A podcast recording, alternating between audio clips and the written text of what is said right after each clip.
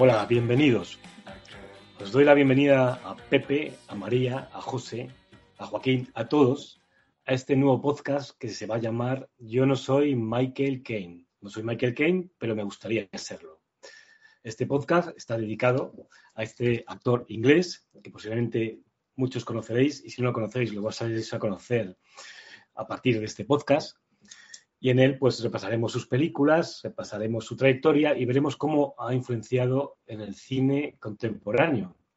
Y también veremos cómo ha corrido casi todos los géneros cinematográficos. Este es un podcast para los que puedan amar el cine y también para quienes puedan amar la vida, porque Michael Caine era un tipo que luego ha sabido vivir muy bien.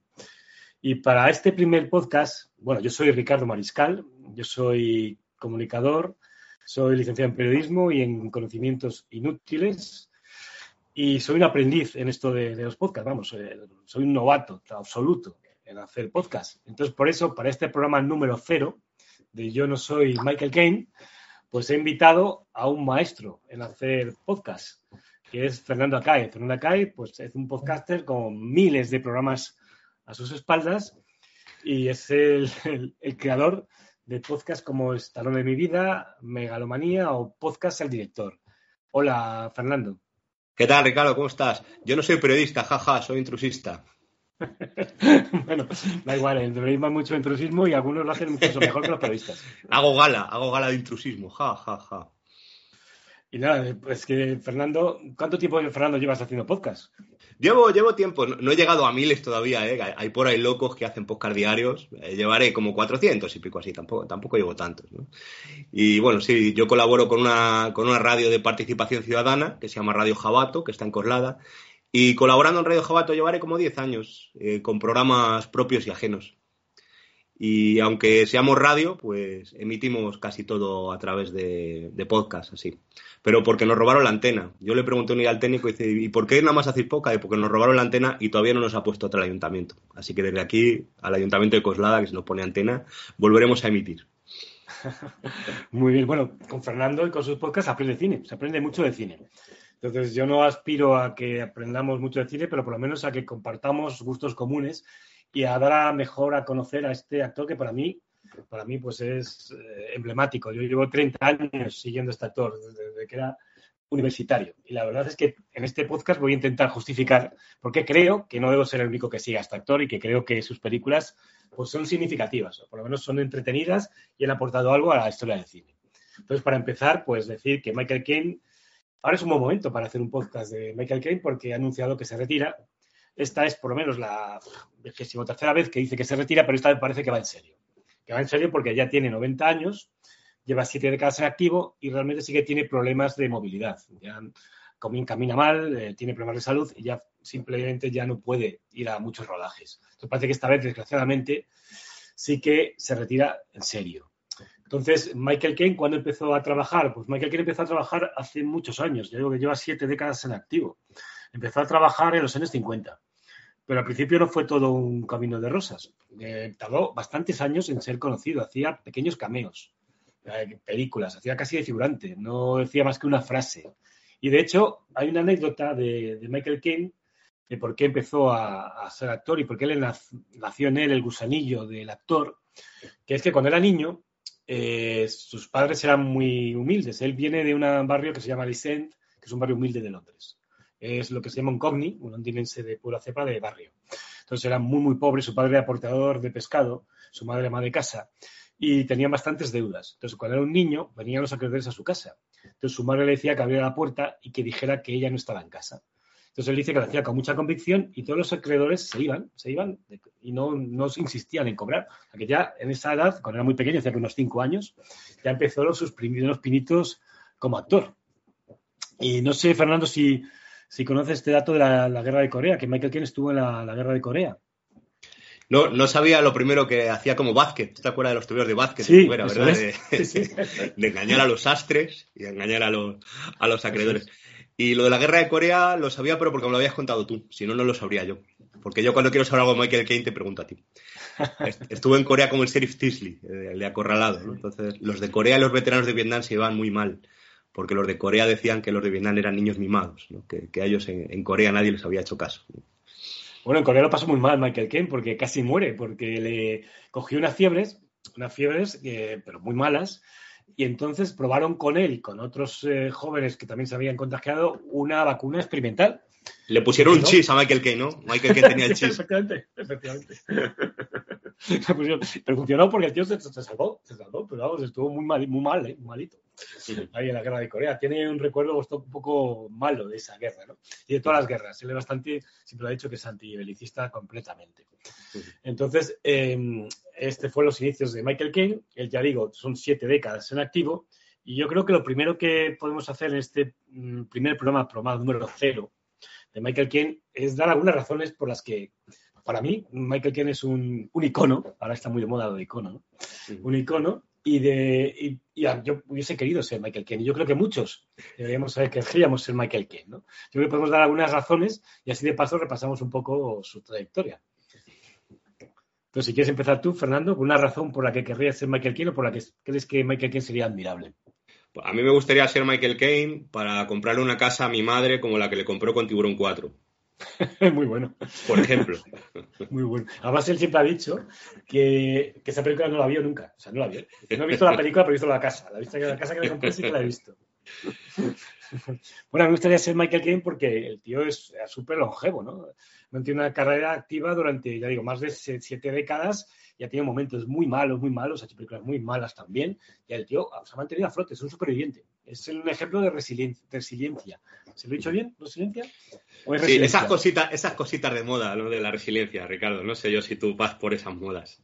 Eh, no voy por las modas, pero sí que lo oigo, lo oigo mucho. Lo oigo mucho. Sí, ¿verdad? Eso sí, hecho Lo oyes en todas partes, ¿eh? el tema. Sí, este, ¿no? Entonces hay otra razón. ¿Y otra razón que darías, qué otra razón darías, Fernando, para, para mirar o ser Michael Caine? Para mirar o ser Michael Caine es para hacer de Alfred. Me hubiese gustado a mí ser de Alfred en el cine. Que, ¿Cuántos Alfred hay en el cine que mejores que Michael Caine? Ninguno. ¿no? Ninguno, ninguno. Eso es. Luego yo también querría ser Michael Caine por, por sus premios, claro, porque también ha ganado muchos premios y ha tenido un talento y un reconocimiento en su carrera, ¿no? O sea, que reconocerlo, ha ganado dos Oscars, ha tenido muchas nominaciones a premios, ganó dos Oscars por la casa de las normas de la Casa de la Sidra en el 99 y antes por Hannah y sus hermanas en el 85. Y sobre esto hay otra anécdota muy buena, ¿no? Relacionada con lo que has comentado antes del tiburón. Él no pudo ir a recoger el Oscar porque estaba rodando el tiburón La Venganza y no pudo acudir a la ceremonia de los Oscars, que es algo que siempre dice que lamenta y que por eso se, se, se, se aseguró cuando estaba nominada por la Casa de la Sidra, por las normas de la Casa de la Sidra, se aseguró de tener su agenda vacía para poder asistir y que no le volviera a pasar como con Hannah y sus hermanas. Que Woody Allen está por ahí, ¿no? Con Hannah y sus hermanas era. Efectivamente, ganó con una película de Woody Allen. Woody Allen que también pasa que, bueno, ya sabes que hay una política de cancelación hacia Woody Allen. Sí. Y, bueno, en esto Michael Caine dijo que no volvería a trabajar más con él. Eso sí que, Vaya por Dios. Sí, dijo que no. Que si lo hubieran pasado ahora, en la actualidad, pues no hubiera trabajado con él. Después saber lo que sabe sobre Woody Allen. ¿Y de, de, qué se, de, qué se, le acusa exactamente a Woody Allen? Bueno, se le acusa de, vamos a ver, de abusar de, de sus hijos. Ah, ¿Pero cómo? Sí, de sus hijos adoptivos. Ah. Eh, porque con Mike, o sea, Woody Allen, con Mia Farrow, pues tuvo muchos hijos. Él realmente adoptivos tuvo pocos, pero Mia Farrow tenía muchos. Mia Farrow adoptó muchísimos niños. Ajá. Entonces se le acusa de, haber abusado sexualmente de esos hijos. Lo que pasa es que hay versiones contradictorias. Claro, sí, hijos... porque yo, no, yo nada más había escuchado que se casó con Sun Yi y ya está. ¿no? Y sigue casado sí. con ella todavía. Y creo sí. que incluso hubo un juicio y, Mia, y los hijos de Mia Farro decían que ella les había eh, obligado a contar cosas o así, pero bueno, no, no, me quiero meter yo de no me acuerde, pero aunque yo pensé que era algo más, más así diferente, vamos, sí. Vale, era más o menos lo que yo sabía. Sí, hay un documental que cuenta esto, pero es que lo cuenta un poco desde el punto de vista de Mia Farro. Claro. Entonces, es un documental objetivo, es un documental producido por gente cercana a Mia Farro, entonces no es objetivo. El caso habrá, es lo que habrá, dices, habrá, que creerla sí o sí, ¿no? Habrá que creerla sí o sí. No la han condenado, el tema es que a nunca la han condenado, si lo que dice, claro. había tenido juicios y no había una condena, pero realmente no, no se ha probado. Y de hecho, la teoría que cuenta él, Woody Allen, es que todo esto fue una venganza a Mia Farro cuando descubrió que se había liado con, claro. con Sun Yi, que Sun Yi no era hija de Woody Allen. Hay que tener. Es, ahí, ahí está, eso lo que yo quería entender. Vale, pero Sí, es un poco porque- entonces el síndrome del equipo A. Le acusan de un delito que no ha cometido. Eso es. Lo que pasa es que sí es cierto que Sun Lee, pues eh, parece ser Sun, Sun Lee o Sun Ji, eh, porque ahora no sé si Sun Lee o Sun Ji. Eh, Sun ¿no? Eh, sí que es cierto que era menor de edad cuando se dio con Ah. Woody Allen. Woody Allen vivía, mm, bueno, no vivía en la misma casa, pero tenía una relación con Mia Farrow. Mia Farrow encontró unas fotos comprometedoras de, de la chica. Y la chica era la hija adoptiva de Mia Farrow, pero no de Allen. Pero ¿quién hacía? Como el hijo de Bárbara Rey, ¿no? Que hacía las fotos, se metía abajo y decía, hazle fotos, hazle fotos. ¿no? Yo esas cosas no, no sé quién hace esas fotos. Aquí se lo manda. Sórdide. Pues a Michael Caine haces bien en no trabajar con él. Yo le iba a defender, pero no, no tiene defensa posible. Muy bien, Michael Caine por no trabajar. Bueno, siguiendo con razones por las que querríamos ser Michael Caine, yo creo que es su influencia cultural, ¿no? Porque Michael Caine, te digo, es un icono, es un símbolo. eh, los que mm, les gusta el cine, pues saben que representa el, inglés eh, de pura cepa, acento cogni, eh, y sobre todo en Gran Bretaña, pues eso, él, representa todo esto. Y, y, de hecho hubo una exposición en la que yo estuve por sus 80 años y se asociaba mucho con Londres, con, el East y con el ser británico, ¿no? ¿Dónde fue la exposición? ¿Dónde era? Era en Londres, en Londres. En el Ah, ¿fu- museo- ¿fuiste, ¿fuiste a Londres a verla? Sí, sí, cuando cumplió 80 años, hace, hace exactamente 10 años. Fui solo con mi mujer a verla. Qué bueno. Y por un día no coincidí con Michael Caine. Había estado el día anterior en la exposición. Lástima. Sí, sí, Una sí. lástima. ¿Y qué, dime, qué otra razón darías para ser, por la que ser Michael Caine? Por ponerte un, un mote guapo, ¿no? Porque aquí son Ricardo Mariscal y Fernando pero tú te puedes elegir tu propio apellido y, y llamarte como tú quieras. ¿no? Eso, eso, es, eso es genial. ¿no? Sí, bueno, y podemos contar la historia por- de cómo surgió su nombre artístico, ¿no? Claro, es, de- es el programa piloto, lo tienes que contar hoy. Sí, él era, él se llamaba, claro, es que su nombre era muy poco, muy poco fotogénico, ¿no? Muy poco. Maurice Micklewhite. Maurice Ya ves tú. Micklewhite ven- vendía poco. Entonces, él era muy fan de Humphrey Bogart y una película de, de Humphrey Bogart que es El motín del Kane. Entonces, de ahí viene su, su mote, del motín del Kane, pues que Michael Kane. Fue por eso, ¿no? Porque eligió este nombre. De hecho, hace unos años decidió ya eh, ponerlo el nombre, registrarlo, en el- ponerlo en el carnet de identidad. Porque decía que cuando viajaba tenía mucha confusión, porque Ah, claro. Lo reconocían como Michael Caine, pero ponía Maurice. Entonces decía que le daban problemas en, en las aduanas y demás en los controles. Y Allí fue, allí fue el motín del Kane. Yo me podía haber llamado, no sé, Fernando 23F. O no sé, que, que- que por un golpe de Estado, ¿cómo, ¿qué podíamos hacer aquí nosotros? Fernando Prestige, ¿no? O Fernando Prestige y Ricardo Perejil, ¿no? Por la isla de... Bueno, Qué guay ponerte tu propio nombre. A mí eso me gusta mucho, ¿no? Que llamarte Maximum Power, ¿no? O, o- o como tú quieras. ¿no? efectivamente, efectivamente. Pues yo creo que estas son unas cuantas razones y luego su lema de vida también es una buena, es un buen lema, porque él dice que él aconseja ser como un pato. Dice que hay que ser como un pato. Como un pato en la mascleta, ¿eh, Ricardo? Como un pato en la mascleta. Sí, Pato muerto, como un pato muerto que ha aparecido, ¿no? No sé, quien oiga esto, habría que. Actualidad, estamos de actualidad en Sí, está- habría que un poco que contextualizarlo, ¿no? El tema, ¿no? Pero son chistes que se pierden en las ondas, o, o como tú Claro. quieras. Yo he visto el pato, pero el pato no se sabe de qué murió, ¿eh? El pato. Claro, claro. Se desconocen las causas. Por, ¿eh? Que hacer por falta, ha muerto el pato por falta de resiliencia. Tenía que ser más resiliente. Pato más resiliente. Efectivamente. Efectivamente. Bueno, pues yo decía, sé como un pato, estate tranquilo en la superficie y patarea como un loco por debajo. Ese es un lema vital. ¿no? Parece muy tranquilo, muy seguro. Él inspiraba mucha seguridad y demás. Y luego, aunque por debajo estés súper nervioso, parece que controlas, parece que dominas.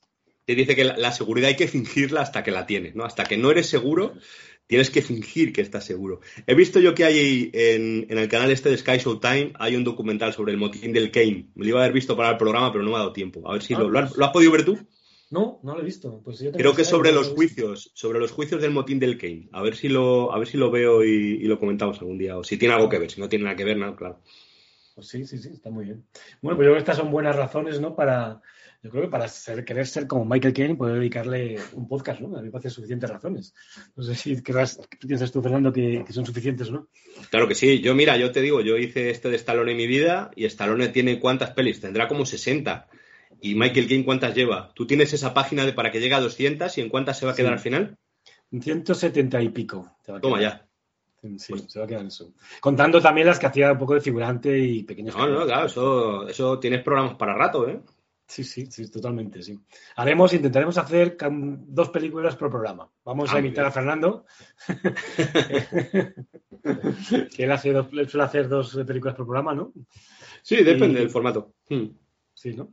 Y vamos a intentar hacer esto y por décadas y a intentar repasar géneros. Ya digo que Michael que no toca muchos géneros y nos puede servir también para dar, conocer más sobre su época y los géneros. Y quieres, para este programa cero, pues podemos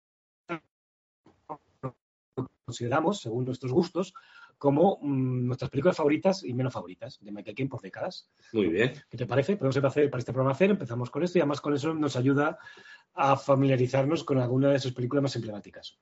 Sí, esto está, esto está muy bien porque a veces hay, hay gente que, que, sabe lo básico de Michael Caine y de repente se acuerda, anda, pues yo no sabía que había hecho esta, qué gracia, sí, anda que no la he visto veces. Entonces, este repaso por décadas hace también que la gente se, vaya acordando, que sea consciente de, cuánto tiempo lleva este hombre trabajando.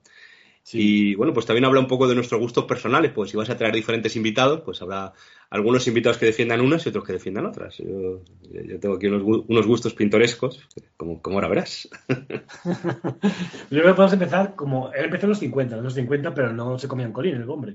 Hizo alguna cosa en televisión que empezó a ser conocido, hizo un Hamlet en televisión, pero en cine hacía cameos. realmente su despegue llegó a los años, en la década de los 60. Entonces, si quieres, empezamos por la década de los 60. ¿Cuál sería tu película o películas eh, favoritas de Michael King en la década de los 60? Eh, te he elegido una por cada para no hacerlo muy largo, pero eh, si quieres tengo por aquí alguna más. A mí, claro, yo por quedarme con una que siempre es un esfuerzo y es un compromiso, me quedo con 1965 Alfie. Muy bien. ¿Y por qué Alfie? Alfie, entre las que están los demás, pues porque me gusta el tipo de papel que tiene, me gusta el argumento y de las que he visto por aquí tampoco había visto demasiadas. Lo, quizá los 60 no es, no es mi década de Michael Caine, he visto más adelante. Voy a abrir aquí el, el IMDB a ver cuál he dejado fuera. Creo que he dejado fuera Zulu, ¿no? que igual es la que eliges tú. no, no voy a elegir Zulu, pero sí que Zulu es la primera en la que se le dio, se le dio más. ¿no? Su primer protagonismo, ¿no? Sí, en la que puedo destacar. Eh, bueno, era más secundario, pero sí que destacó bastante en esa película. Que es una película bélica bastante. Yo creo que es una buena película bélica porque se, destacó que es muy realista. Cuenta un hecho real y lo cuenta muy bien, lo narra muy bien. A mí me gustaba Amanecer Zulu. Esa es la secuela, con Bart Lancaster, pero esa, mira, tuvo menos éxito. Y esa sí que no tuvo tan buenas críticas, iba un poco de rebufo. Pues como Tiburón 4. sí. Entonces, Alfie, podemos hablar un poco más de Alfie, porque Alfie, Alfie es muy importante para Michael Caine, fue la que le llevó al estrellato. La que le dio a conocer prácticamente en Estados Unidos, ¿no? Que le llevó a Hollywood. Y la verdad es que Alfie, cuando antes hemos hablado de la política de cancelación, pues es una película que ahora mismo pues no, sé, no sería muy bien vista por algunos sectores, ¿no? Estuvo nominada para cinco Oscars, estoy viendo aquí. Sí. Qué barbaridad. Sí, sí. sí y estoy viendo el cartel, fíjate, fíjate una tontería que nunca me he fijado. El cartel de Alfie eh, clásico de Michael Caine es muy parecido al de Elf, la, peli esta de, Will Ferrell.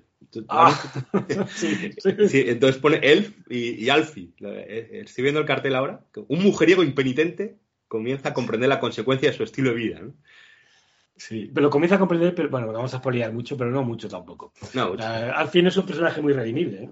Y por eso digo, porque en realidad la masculinidad que, que, que estamos hablando de los años 60, pero es bastante tóxica, ¿no? Es una película que, personaje, como trata a las mujeres, pues es muy discutible, ¿no?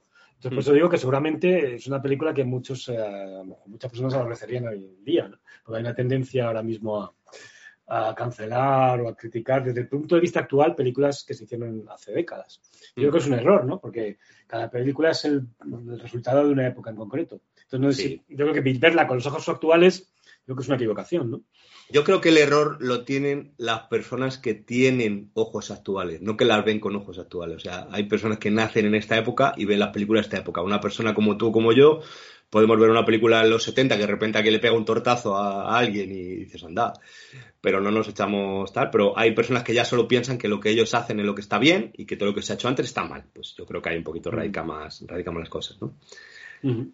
Pues yo, mira, yo, la película que yo elegiría es difícil, los 60, porque tiene varias. ¿eh? Ah, perdón, antes de decir, el remake, el remake con Jude Law, ¿lo viste? Sí, eh, sí, pero no me gustó. Descafeinadillo, ¿no? Sí, sí, no. Era por ponerte ese ejemplo que tú estás diciendo, ¿no? Tratar de actualizar eso es como que no queda bien.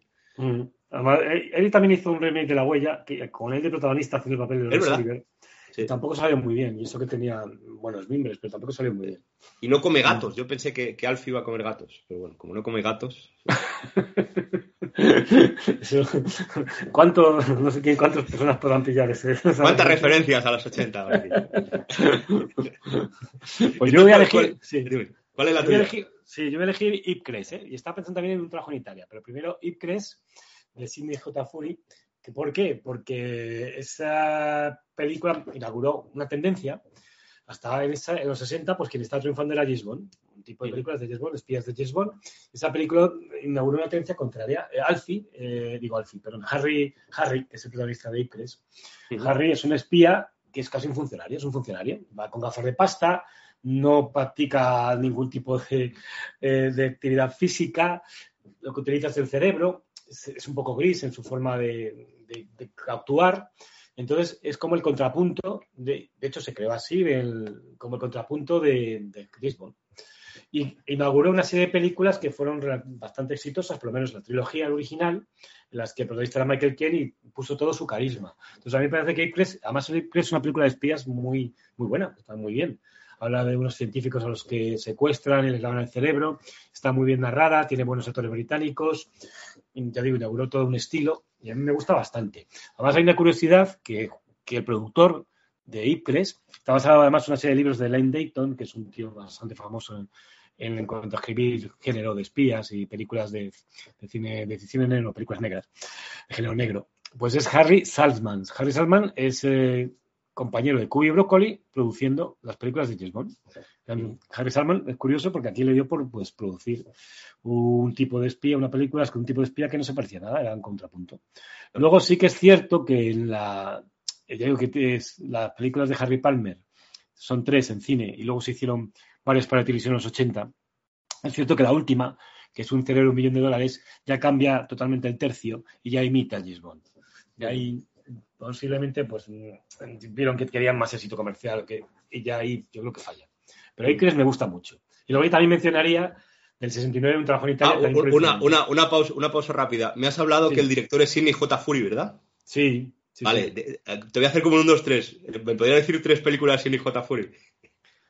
Cine J. Fury. Ah, uf, pues, ah, pues seguro que ha hecho algunas más bélicas. A lo mejor. Pues, no, eh, es, por, es por hacer una risa. Charles Bronson, ¿no? Charles Bronson ha Ha, hecho de Don Langren, ha hecho una que se llama Detention, Desafío en las, au- en las aulas, Direct Action, pero sobre todo es conocido mundialmente por ser el director de Superman 4. O sea, el Ah, Superman 4 de Sidney J. Fury. Entonces yo creo que Sidney J. Fury tuvo una carrera muy buena al principio y luego pues se metió en hacer líos como Águila de Acero y Águila de Acero 2. O sea que es un pedazo de director que a mí me encanta, Sidney J. Fury. Que- ¿Ha Quería, hecho algunas con. ¿Con Charles no ha hecho ninguna?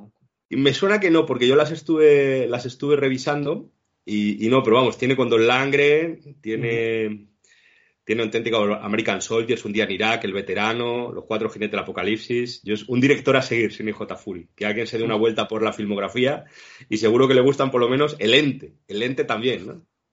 A lo mejor se le puede catalogar como mm, director artesano del cine de acción. Puede ser.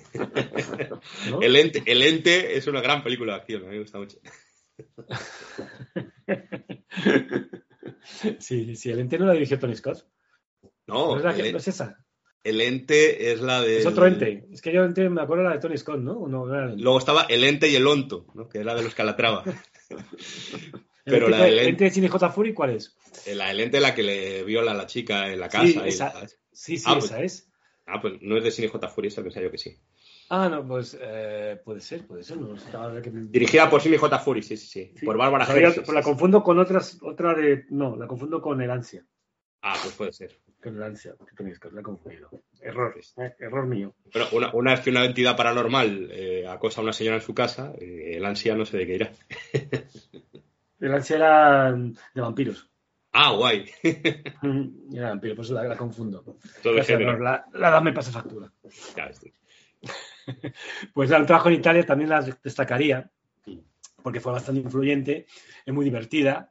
Y no sé si rec- recordarás el trabajo en Italia por lo más famoso, el famoso atasco con los minis por la ciudad La de persecución, sí, sí, sí. Sí, es una persecución muy buena. Es una película de, de atracos, pero que todo funciona bien. Tiene un final abierto que pasa a la historia del cine Y luego también mm, destaca porque ahí se hizo famoso, o se dio a conocer Ben, Benny Hill. Tiene un papel secundario muy, muy destacado en un, trabajo en Italia. Hacía de científico loco al que le, le, encantaban las personas, eh, las mujeres un poco rondas. Mola, mola ver a Benny Hill en películas como Chiti Chiti Bam Bam, ¿no? De repente dice, ¿qué hace Benny Hill aquí? ¿no? Bueno, Benny Hill no era un actor despreciable. No, hombre, no. Eh. Me descargué hace tiempo, en, me mandaron un canal del Telegram episodios del show de Benny Hill y no había quien lo viese. O sea, me, me está dando vergüenza a mí. O sea, estaba viendo yo, yo que me he criado con eso, me daba vergüenza auténtica. O sea, no, no, podía ver.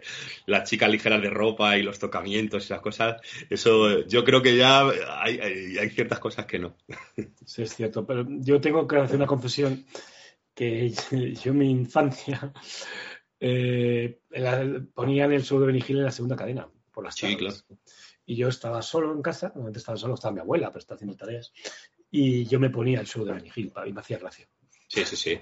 Y lo de darle al viejito a la cabeza y todo eso, yo vamos, yo lo sé. En su época me hacía gracia. A lo mejor yo no sé qué edad tendría, pero no recuerdo qué edad, pero me hacía, sobre todo lo del viejito a la cabeza me hacía mucha gracia. Sí, sí. en la parte de la, calva. Cuando está jugando al snooker y es el árbitro el viejito y le da. sí. Entonces, es verdad que ahora, pues ya no es lo mismo. Sí, sí. Pues nada, vamos a poner un momento, un fragmento de un trabajo en Italia que posiblemente a quienes conozcan las películas les resulte muy familiar. Four,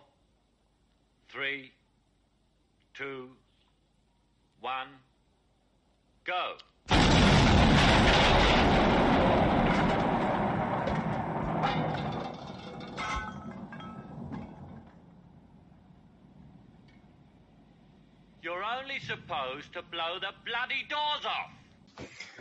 Y después de oír este fragmento de un trabajo en Italia, pues mm, Fernando, tú no quieres mencionar ninguna película mala, ¿no? De Michael Caine. No, no, solo me centro en lo bueno y no, no soy yo muy, muy de juzgar las pelis malas y porque tengo un gusto horrible. Seguro que las que yo diga que son las buenas vas a decir tú que son las malas y que vamos a estar bien. Pero dinos.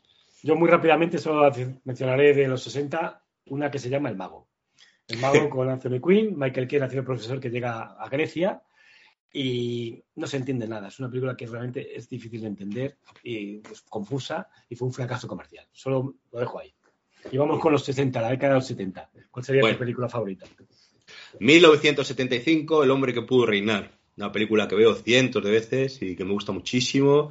Recuerdo cuando la vi de niño con mi padre, que a mi padre le gustaba mucho también, y, yo creo que la veo dos o tres veces al año. Ya la he visto con mis hijos también, que les gusta mucho, y, trata un tema también de, los que tú estás por ahí con la lucha, ¿no? De, cómo las profecías casuales, ¿no? Entonces, alguien lanza una flecha, dan una bandolera, y de repente es el dios de una profecía de una tribu ancestral. Los mitos, los mitos, ¿no? Los mitos, ¿verdad? Efectivamente. Bueno, yo también coincido en que es un peliculón eh, fantástica, me encanta, la he visto mil veces, es una película de aventura pura. Además, yo creo que destaca algo que es no solo la, amistad, pero también eh, un poco idealiza a los perdedores, porque realmente los protagonistas son, son perdedores. Es una cosa que hacía mucho Houston, ¿no?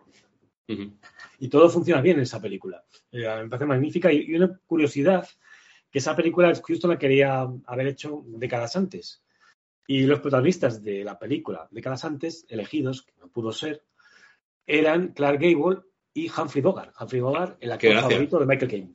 Y Michael Caine hizo el papel que hubiera hecho Humphrey Bogart. Mm. Siempre ha habido eso, ¿verdad? La gente, a ver si hace una peli de Stallone y Schwarzenegger, ¿no? A ver si hace una peli Humphrey Bogart y, Clark Gable. Sí, sí, sí, sí. Y con lo que has contado, pues vamos a oír también un tema que suena en varias ocasiones en esta película y que es un poco representativo de la misma. En inglés sería God Forces to War. No sé si lo he pronunciado bien. Seguro.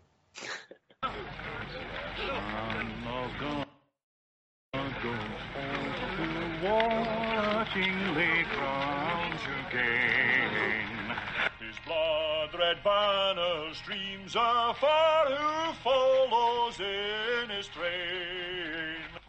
A glorious band, the chosen few on whom the Spirit came. Twelve valiant saints their hope they knew and mocked the cross and flame. He met the tyrant's bandish steel,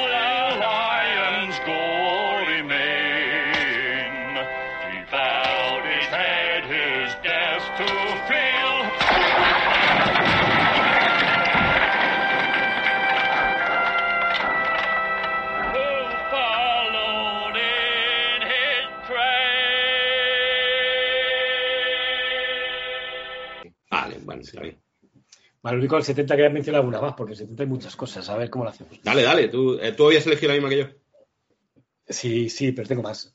Ah, pues dale, dale, las que quieras. Como yo no, no te voy a quitar tiempo yo de, de hablar pelis que no me gustan, o sea que tienes más tiempo de lo que hubiese planeado. Pues siguiendo con la década de los 70, o sea, la década de los 70 es una- posiblemente la mejor década de- en cuanto a películas de Michael Caine. Porque no solo está El hombre que pudo orinar, está La huella también, por ejemplo. ¿no? La huella pues también es un peliculón con Lawrence Oliver. ¿Qué vamos a decir de La huella? Nominados los dos al Oscar a Mejor Actor, mm, dos papelones, me parece divertidísima, un guion magnífico, pues también yo querría mencionarla.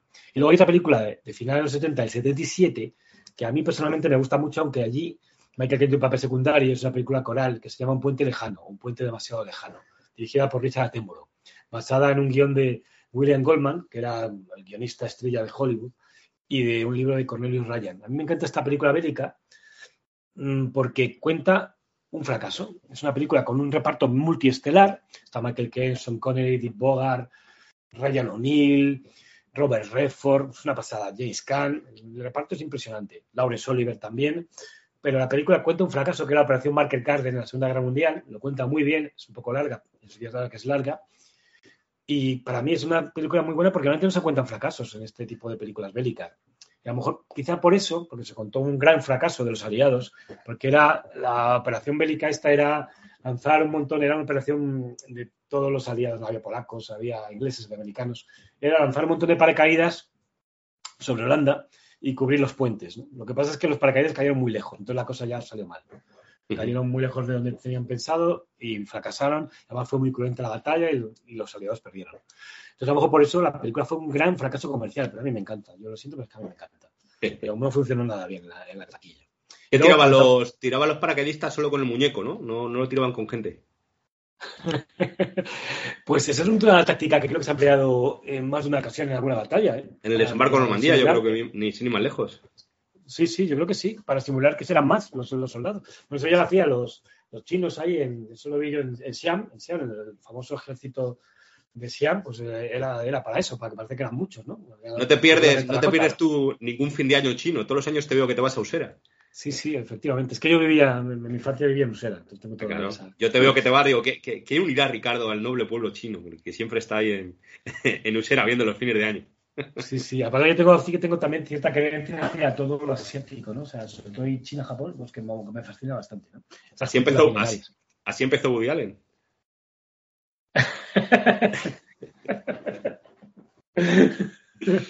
Bueno, es tu programa, edita lo que quieras.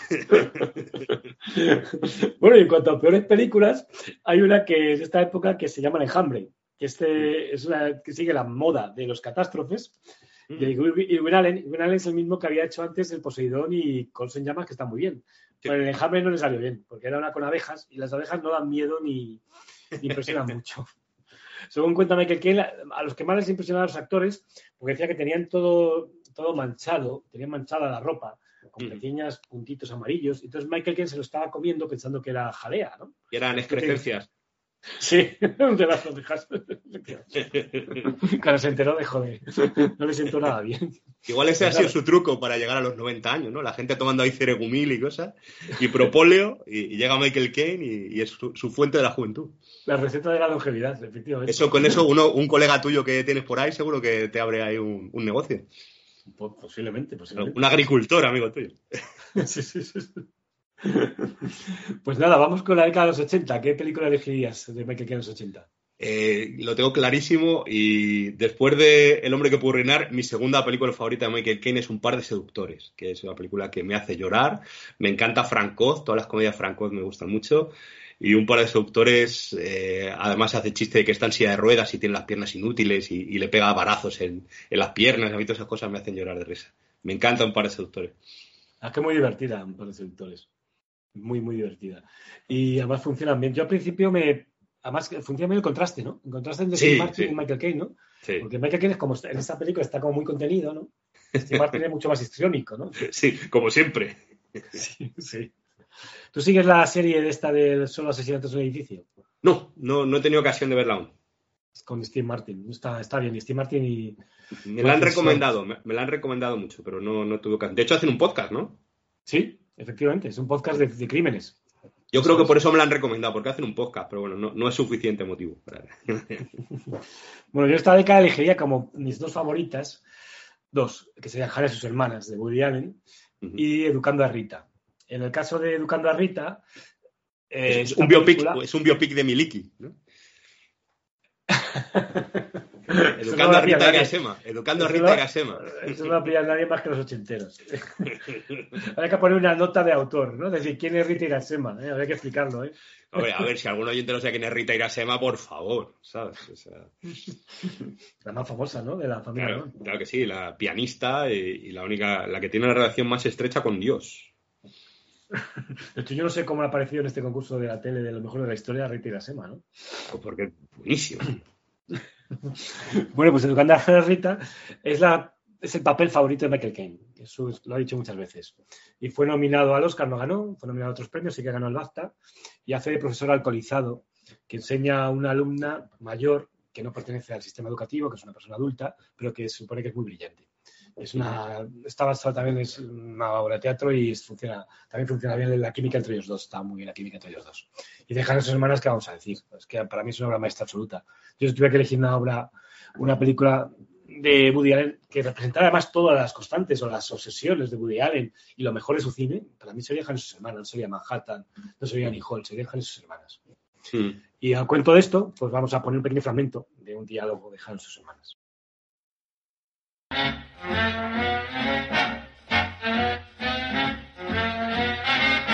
Dios mío, qué hermosa es. Tiene unos ojos preciosos y con ese jersey está súper sexy. Solo quiero estar a solas con ella, abrazarla, besarla y decirle lo mucho que la quiero. Tengo ganas de convivir con ella. Basta ya, idiota. Es la hermana de tu mujer. Pero no lo puedo remediar. Estoy consumiéndome por ella. Esto ya dura meses. Sueño con ella, pienso, pienso en ella en el despacho.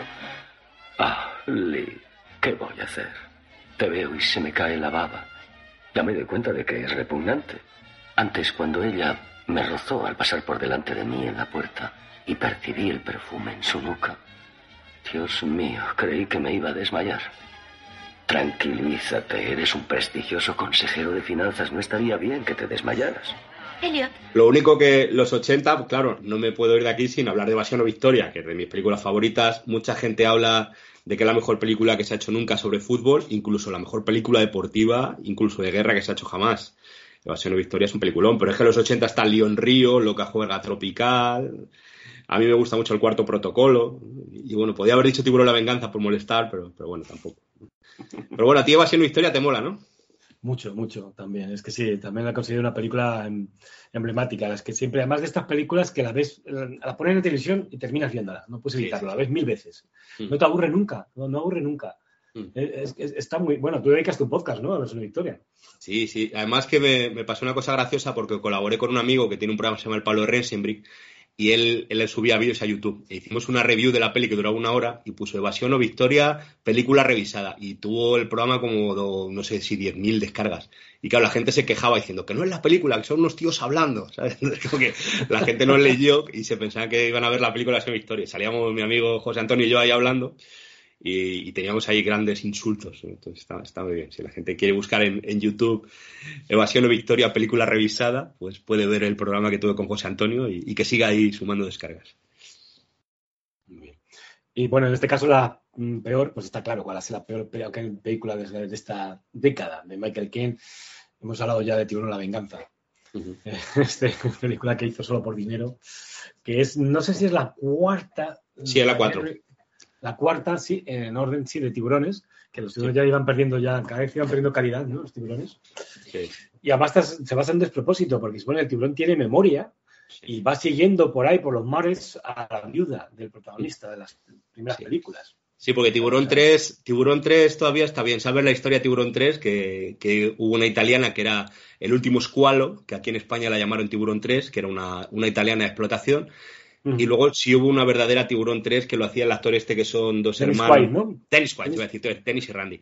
Está Dennis Quaid y es como también, no sé si es un parque de... Sí, un parque de atracciones. Sí, sí. Se llama el Gran Tiburón, se llama aquí en España, creo. El Gran, Tiburón, sí, sí, sí. Y, la, la, italiana mola más. Yo de niño vi la italiana, el último escualo, y, me gustó mucho. Pues nada, llegamos ya a la década de los 90. Hemos visto que Michael Caine ha tocado comedias, ha tocado cine bélico. No hemos dicho que ha tocado terror. Hemos pasado por encima el terror porque ha hecho algunas películas de terror como La Mano, la primera película de Oliver Stone, o Mm. una también que a mí me gusta mucho de los 80 que es Vestida para matar, de Brian De Palma. O Sí. o sea, que ha tocado casi todos los géneros. Entonces Sí. vamos con los 90, y aquí en los 90 vuelve al drama con una película que para mí pues eh, también es mm, importante porque mm, supuso cierto retorno de Michael Caine a la primera plana del cine, porque le dieron un Oscar. A Oscar, a otro Oscar a Mejor Actor Secundario, que era Las normas de la Casa de la Sidra, del 99, de Hallström. Y ahí sí que estuvo para recibir el premio. Y no sé si consideras conmigo, pero yo es que esta película, Las normas de la Casa de la Sidra, yo no la considero un peliculón, porque creo que cuando no aparece Michael Caine en pantalla pierde mucho. Claro, el Spider-Man el Spider este es un poco paguato. Yo, a mí ese actor es que nunca me ha gustado nunca. Sí, Tobey Maguire, sí. Sí, es un paguatillo ahí. No, no le veo yo para hacerse cargo de una superproducción. Sí, sí. No Y Eso que estaba ahí Charlize Theron en su Sí, época. Yo, yo Charlize Theron la, la tuve un poquito manía porque vi la película Hombres de Honor, que a mí me gustó mucho, de Cuba Gooding Jr. y, Mm. Robert De Niro, ¿no? y Robert De Niro. Pero sin embargo, cuando tú veías la, la esta, te ponía eh, Robert De Niro, Charlize Theron, Cuba Gooding Jr. Le ponían el tercero a él. Y ¿por qué ponéis al tercero? Si- y, y quién es esta Charlize Theron? Que la metían ahí a calzador, porque debía tener 20 años, y la ponían que ligaba con Robert De Niro, que ya tendría 65, por lo menos. Sí. Era, era a lo mejor estaba ya, ya- ella ya estaría en el estrellato, ¿no? O sea, Yo creo que es de los primerillos papeles que, que ¿Ah, tuvo sí? en Hombres de Honor. Sí, en Hombres de Honor tuvo, Ah, tuvo su primer papel. Aquí te voy a ahorrar yo creo que un poco de tiempo porque eh, mi favorita de los 90 va a ser la que a ti menos te gusta. Entonces así vamos a, así hablamos ya de ella. Porque Sí. mi favorita de los 90 es En Tierra Peligrosa. toma ya. no lo esperaba, ¿eh? Yo no lo esperaba. Ah, vaya, pensé que sabías a quién invitabas a, a tu programa. ¿eh? Sí, pero tanto como favorita. Hombre, de los 90, cuando los leones rugieron, no, no me gustó mucho. Y, y los teleñecos en cuento de Navidad, bueno, Mr. Scrooge ya lo he visto mucho. Bueno, Tiene pues mucha TV es movie en los 90, ¿eh? Tiene mucha TV movie. Medianoche en San. Petersburgo, Mandela y de Claire. Hay mucha TV movie. Hace de Capitán Sí. Nemo. Sí, es que hay que decir que esta época fue mala para él. Esa es Claro. la época en la que pensó en dejarlo. No tenía mucho éxito. Y eso que los teleñecos, a ver, los teleñecos en cuento de Navidad en su momento no tuvo mucho, mucho impacto cuando se estrenó en el 92, que ahora la dirigió Brian Henson porque acaba de morir Jim Henson, el padre, el creador de los teleñecos. Mm. Pero es una película que ha ganado con el tiempo, ahora es una película de culto. Sí, sí, hombre, los teleñecos son de culto. Sí, sí, y yo, y yo la veo todas las navidades. Intento que la vean mis hijos, no lo consigo, pero yo la veo todas las navidades.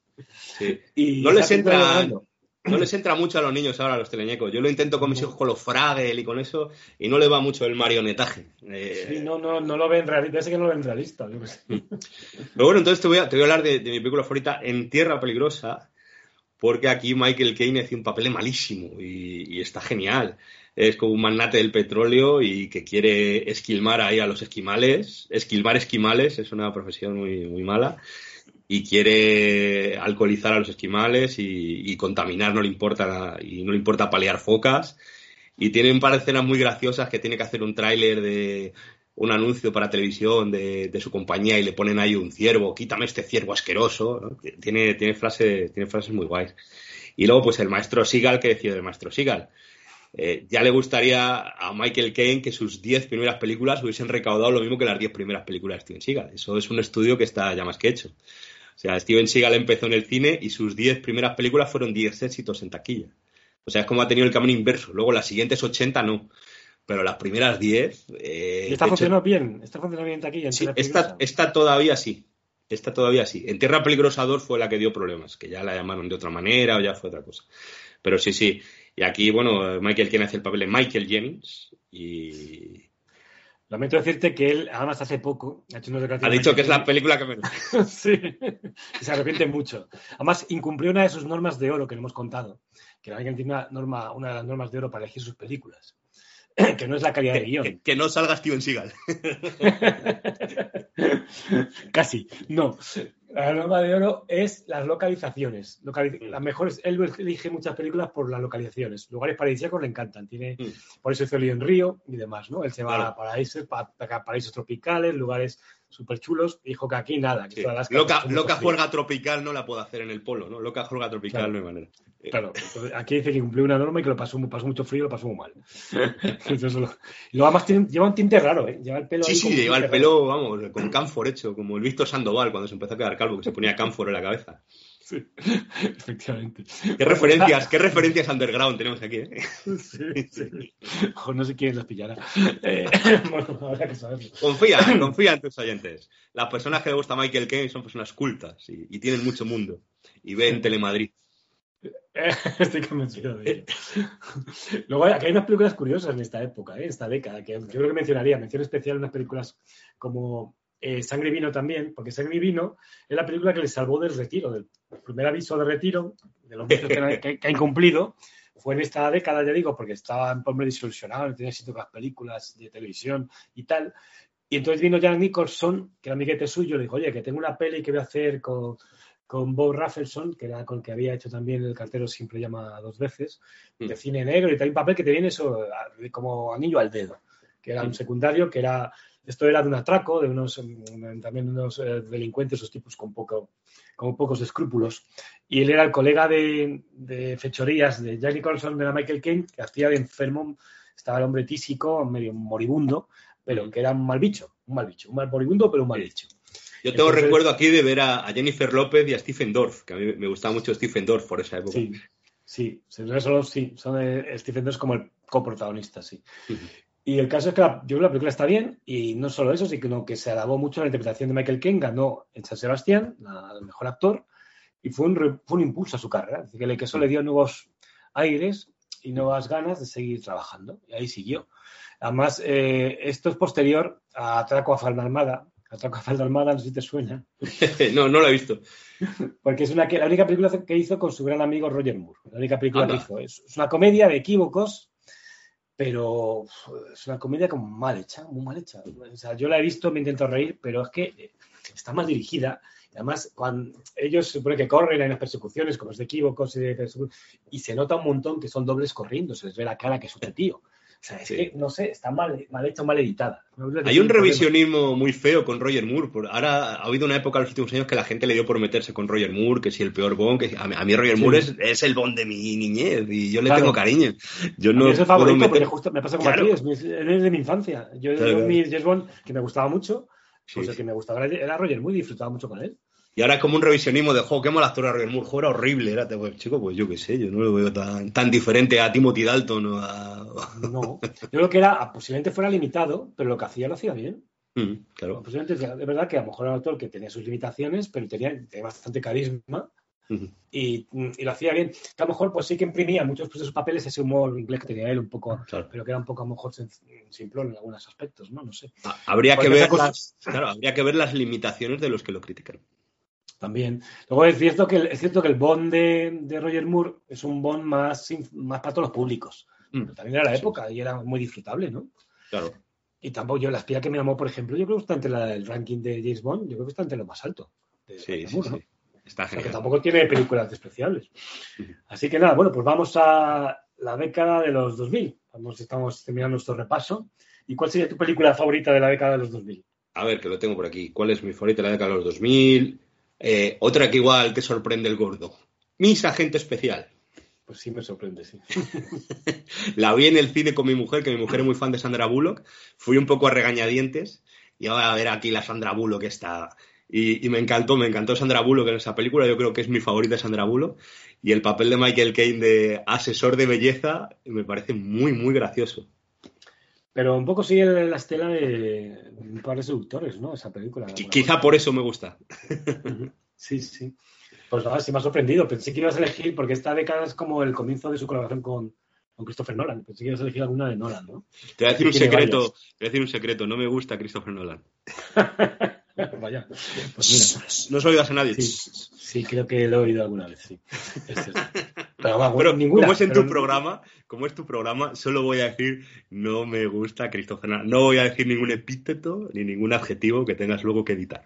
No salvarías nada de Christopher Nolan. Pues no sé si su familia. eh, en un incendio. Ni, ni Si está Begins, Nolan ni- en un incendio en su familia. No, sí, fuera broma. Batman Begins la vi con un amigo Y, y sí me gustó Batman Begins. Esa, esa sí. Yo aquí mencionaría como películas favoritas, pues alguna de estas de Nolan, Batman Begins, Caballero Oscuro o El Truco Final, que mencionaría como Claro. favoritas. Eh, de hecho, eh, cuenta, la anécdota que cuenta Michael Caine de cómo conoció a Nolan es de que un día se presentó Nolan en su casa, tocó la puerta, hola, soy Christopher Nolan, director, tengo un guion Claro. para ti, tengo un guion para ti. Y entonces él dice, dice Michael Caine que cuando vio el guion pensó que él iba a hacer, tal, él pensó, o sea, mm, eh, porque dijo un papel, digo, pues yo soy un poco mayor para hacer a Batman, ¿no? Estaba Michael Caine un poco sorprendido, porque pensé que el, que el papel de Batman era para él. Y luego le dijo que era mayordomo y se llevó un disgusto, ¿no? Se llevó una excepción, dijo, mayordomo, es que me estás contando. Voy a ser Adam final- West, ¿no? Él quería ser Adam West. Sí, efectivamente. Y lo que pasa es que se leyó el guion, además él cuenta Michael King que es que el Christopher Nolan no se fue de su casa hasta que se leyó el guion. Dijo, no, no, no me voy hasta que te veas. Y eso lo leyó y dijo, bueno, sí, es verdad que es bueno, es muy bueno, pues lo voy a hacer. Y decidió hacerlo y entonces, pues un montón de películas y se ha convertido un poco en su actor fetiche hasta ahora, que ya en las últimas, pues ya no han, que no ha aparecido ni nada. Pero quizá por esto, porque ya está medio retirado, ya está retirado. Pero sí, sí, yo creo que la colaboración de Michael Caine con Nolan es bastante fructífera. Y luego hay otra película de esta época que está muy bien, del final de los 2000, 2009, que es Harry Brown.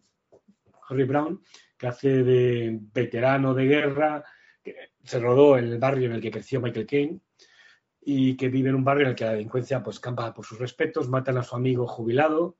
Y entonces Michael Caine decide tomarse la justicia por su mano. Se convierte en un vengador tipo Charles Bronson, Mm. más, cre- más creíble.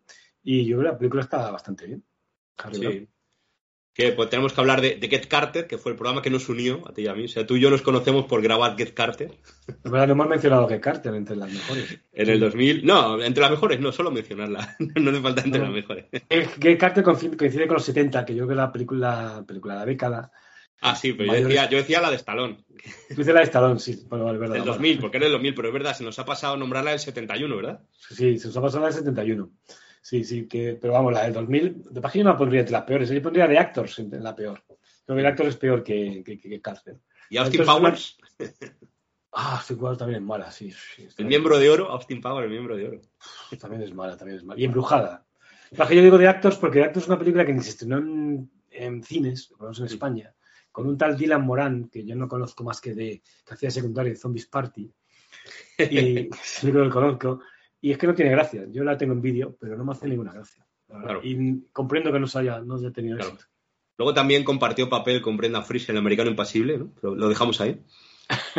sí. Ahí hay una leyenda negra, ¿no? Hay una leyenda negra, pero bueno, leyenda urbana, entonces no vamos. Sí me gusta El hombre del tiempo de Nicolas Cage. Fíjate, no soy yo como de Nicolas Cage, pero su papel El hombre del tiempo haciendo de, de su padre, eh, que le, le hace la vida imposible, eh, me gusta mucho. ¿La viste El hombre del tiempo? Sí, sí, sí la vi. No, es una de mis favoritas, pero sí la vi. Es un, pero es bastante drama, ¿no? Bastante Sí, es drama, sí. Nicolas Cage es el hombre del tiempo y va por la que la gente le tira batidos y le, y le escupe y le hace cosas. Sí, sí, sí, eso lo recuerdo perfectamente. Es curioso, sí. Sí, sí. Pues nada, y estamos acabando ya este programa cero y esta revisión de, de Michael Caine y de sus películas favoritas subjetivas, un poco para familiarizarnos con, con su trayectoria, que tremendamente rica. Ya digo que él también ha hecho terror y ha hecho fantástico porque yo creo que Interestelar se ponía, incluye en ciencia ficción, ha hecho ciencia ficción también. Y Hijos Sí. de los Hombres también es ciencia ficción. Y, y en esta década, pues para mí la mejor o favorita es, este- es Interestelar. Una década ya mucho menos productiva. No sé para ti cuál sería. A mí es que no me gustan las telas. No tengo interés estelar. Eh, me gusta. sí, me gusta Kingsman, Servicio Secreto. Es una peli que, que me gustó mucho y que tiene un par de cosas así filosóficas que me mola. Porque no sé si te acuerdas que tiene una escena en el que el niño va al despacho. ¿Cómo se llama el de mamá mía? No me acuerdo ahora. El, Sí, sí, Colin. Colin es, eh, Colin Firth. El niño va al despacho de Colin Firth porque tiene una reunión, porque es el director de su colegio, y mientras está esperando, tiene toda una sala empapelada con una portada de Argentina, campeona del mundo, un derrumbamiento de nieve en Aspen, y todo así lleno de portadas intrascendentes. ¿no? Y, y le dice Colin Firth, dice, estas son las portadas que abrieron los periódicos los días que salvé el mundo y nadie más lo supo. ¿no? Eh, A eso me mola un montón. Y aquí Michael Caine en esta tiene un papel, creo que ambiguo, ¿no? Sí, sí, sí. Por si Es alguien un no lo ha homenaje visto. un poco, es un homenaje un poco, pero si no vamos a spoilear, ¿no? ¿Lo? Nah. Es un, es un homenaje a sus, también a sus películas de género negro y tal, ¿no? Sí. Un poco, sí. Pues, y aquí, claro, tú no, como no mencionas peores, pero aquí sí que hay muchas malas, ¿eh? En esta década. Aquí sí que hay un claro declive. La de los Claro, maguitos. ¿no te gusta la de los magos? No, no me gusta de los magos. ¿Qué tendrás, tú, en esa ¿qué tendrás tú en contra de los magos? Y de... Ya, pero es que ahí Michael tampoco pinta nada en esa película. Es que realmente, que es solamente lo quitas el personaje de Michael Caine y no pasa nada, ¿no? Ya, le da, es para un poquito para darle presencia a la, película. Es un truco de magia. Sí, considero que está muy desaprovechada de los magos. Mm. Luego, eh, luego tiene en esta década una película que se llama El Rey de Ladrones de 2018, con un reparto bastante bueno de, viejas glorias como Jim Broadbent, Ray Winston, que sale también el actor de Daredevil, Charlie Cox, que cuenta un hecho real, que era un atraco real, y es una película muy decepcionante porque eh, los, actores mm, son muy antipáticos, eh, la narrativa no tiene tensión, es una película que cuando la vi me decepcionó muchísimo. Y además el personaje de Michael Caine es muy, muy antipático. Esa película, sí. He visto que sale también Michael Gambon, un actor clásico también, Michael Gambon. Que murió este año pasado. Sí, por... el Dumbledore, ¿no? Dumbledore. También, ¿no? Y es una película de esas, estas películas como Rey de Ladrones me dan pena porque son grandes, considero oportunidades desaprovechadas, ¿no? Juntas un gran reparto o un equipo técnico solvente y te sale una película bastante virriosa. Me da mucha pena, me da más pena que las películas que son malas de inicio, desde, el principio, desde su origen, ¿no? Y ahí con la Michael que hay unas cuantas en ese aspecto. También Asylum me parece que es bastante mala. a, mí, a mí Viaje al Centro de la Tierra 2 eh, me divierte, pues sale La Roca, sale el Héctor Elizondo esto y sale Michael Caine también. No sé si esa tuviste ocasión de ver que van al centro de la Tierra. visto. Bueno, tú has visto, confiésame, ¿has visto a Michael Caine de 170 y tantas? ¿Cuántas has visto? De las que él tiene un papel significativo, he visto todas menos una. Oh. ¿Pero porque no la quieres ver o porque no la encuentras? Porque no está estrenada en España y no sé si hay vídeos. Se llama The Debtors con Randy Quaid. Eh, es de los 90, ahora mismo en el año es de los 90. con Randy Quaid, que no lleva, no lleva a estrenarse, tuvo problemas de distribución y nunca la llegué a ver. Creo que es la única que me he visto. De, pues voy a poner a, a, todo mi servicio de inteligencia y de agentes secretos a, a buscar la peli, pues seguramente en, Telegram o en, o en, Emule aparezca por ahí, aunque sea en inglés. Es que no tiene, yo no sé si tiene hasta, no sé si tiene calificación de IMDb, o sea, no sé si ya llegó a ser calificada. Es una película que creo que tuvo problemas de distribución y por eso terminó desapareciendo. Y algunas, algunos también otras que no se han visto poco, y fue una también de fantasmas que se vio muy poco con James Spader, pero esa sí que la conseguí, la tengo en, en poco se compró importada, pero esta no, esta nunca la he conseguido, la de Deptor. Sí. Estoy viendo que en Dunkerque pone la voz sin acreditar, o sea que en versión original Michael Caine sí pone voz en, Dunkerque, aunque no esté acreditado. Efectivamente, efectivamente. Es, eh, es ya solo, solo. Mm. Creo que la que ya no hace nada es en Oppenheimer. Es la que ya no tiene ningún tipo de presencia. En otras, hasta eso, ha hecho cameos de voz en todas las anteriores siempre ha sido su actor fetiche. En Oppenheimer es cuando ya no tiene. A lo mejor por motivos morales. No me gusta la guerra y no me gustan las bombas y no quiero salir en Oppenheimer. que, bueno, he, intentado yo aquí en, el episodio cero no hablar de Nolan, pues seguro esto se te va a llenar de fan de Nolan, ¿no? Porque otra cosa en internet no hay, pero fan de Nolan, los que quieras. Así que yo hoy eh, he omitido hablar de Christopher Nolan. Es complicado, es complicado porque, complicado porque en los últimos tiempos pues Michael Caine tiene una relación muy fuerte, muy estrecha con Nolan. es complicado no hablar de Nolan. Seguro, seguro que haces un podcast Michael Caine y Nolan y, lo petas, ¿no? Pero bueno, hay que, hay que administrar esto un poco, ¿no? No, no vayas a quemar todas el, primer día. Pues es posible. Pues hemos acabado nuestro repaso eh, a las décadas de Michael Caine. ¿Tú crees que hemos justificado por qué hacer un podcast de Michael Caine y por qué Michael Caine es significativo y relevante para la historia del cine contemporáneo? Te, voy a dar consejo de, por lo que me has invitado aquí. Este programa lo porque a ti te dé la gana, porque te gusta y como si no lo escucha nadie. Tú esto es tu programazo, esto es tu legado, hablar de Michael Caine, es tu tema favorito y esto como si lo escucha, no lo escucha nadie jamás o solo lo escuchan fan de Nolan, que es casi peor. Eh, tú disfrútalo y, divierte. Yo estoy haciendo un programa para Stallone, he hecho programas sobre Charles Bronson, he hecho programas sobre J. Lee Thompson y me da igual si lo han escuchado 100 personas, 20 o 15. Esto es para divertirte y seguro que vas a tener unos colaboradores que les va a encantar estar contigo y, desde aquí animo a todo el mundo a, que se suscriba. A, recuérdanos cómo es el nombre. Yo no soy Michael Caine. Qué guapo, que no es más bueno. Pero, sí, yo creo que sí. Pero querría serlo, habría que poner a serlo, ¿no? Eso, eso es muy. Es, aquí huele a muerto, pero yo no, ahora, no. ¿Eh? Luego tendrá, No, que digo que esos títulos están. Aquí huele a muerto, pero yo no he sido, ¿no? Esa como punto, punto, suspensivo, ¿no? Son muy de, los 80. Somos muy hijos de nuestra época, que claro, es que te influenciado por esos títulos tan maravillosos que había en los 80, que ya no se hacen. Sí, como de, tener al ladrón, al blanco o al negro. Era uno que había antes. ¿Te acuerdas que había una No me chilles que no te veo, pero ahí ya está claro, sí, sí, ¿no? Pero eso ya ahí no había paréntesis, ¿no? No me mientas que te creo, sí, sí, eso, eso está Sí, sí. Pues nada, oye, pues muchas gracias, Fernando, por, por ser el primer invitado de este podcast, por dejarnos gotas de tu sabiduría cinematográfica y nada más, y que te dejo a ti que termines, y vamos a crear una canción, pero te dejo a ti que termines y que despidas este podcast. Ah, muy bien, hombre, pues eh, muchas gracias por, traerme a esta tu casa, tu nueva casa de Evox, una casa que te has comprado con tu propio esfuerzo, ¿no? Sin tener que hacer ninguna película que, de la que te arrepientas. O sea, esta, esta es tu, tu casa podcastil y desearte mucha suerte en el proyecto y invitar a todo el mundo que haya escuchado esto y quiera colaborar contigo y sea fan de Michael Caine, no solo que te contacte para colaborar, sino que lo comparta con todos sus amigos. Perfecto, muy bien, pues muchas gracias a todos. Nos vemos.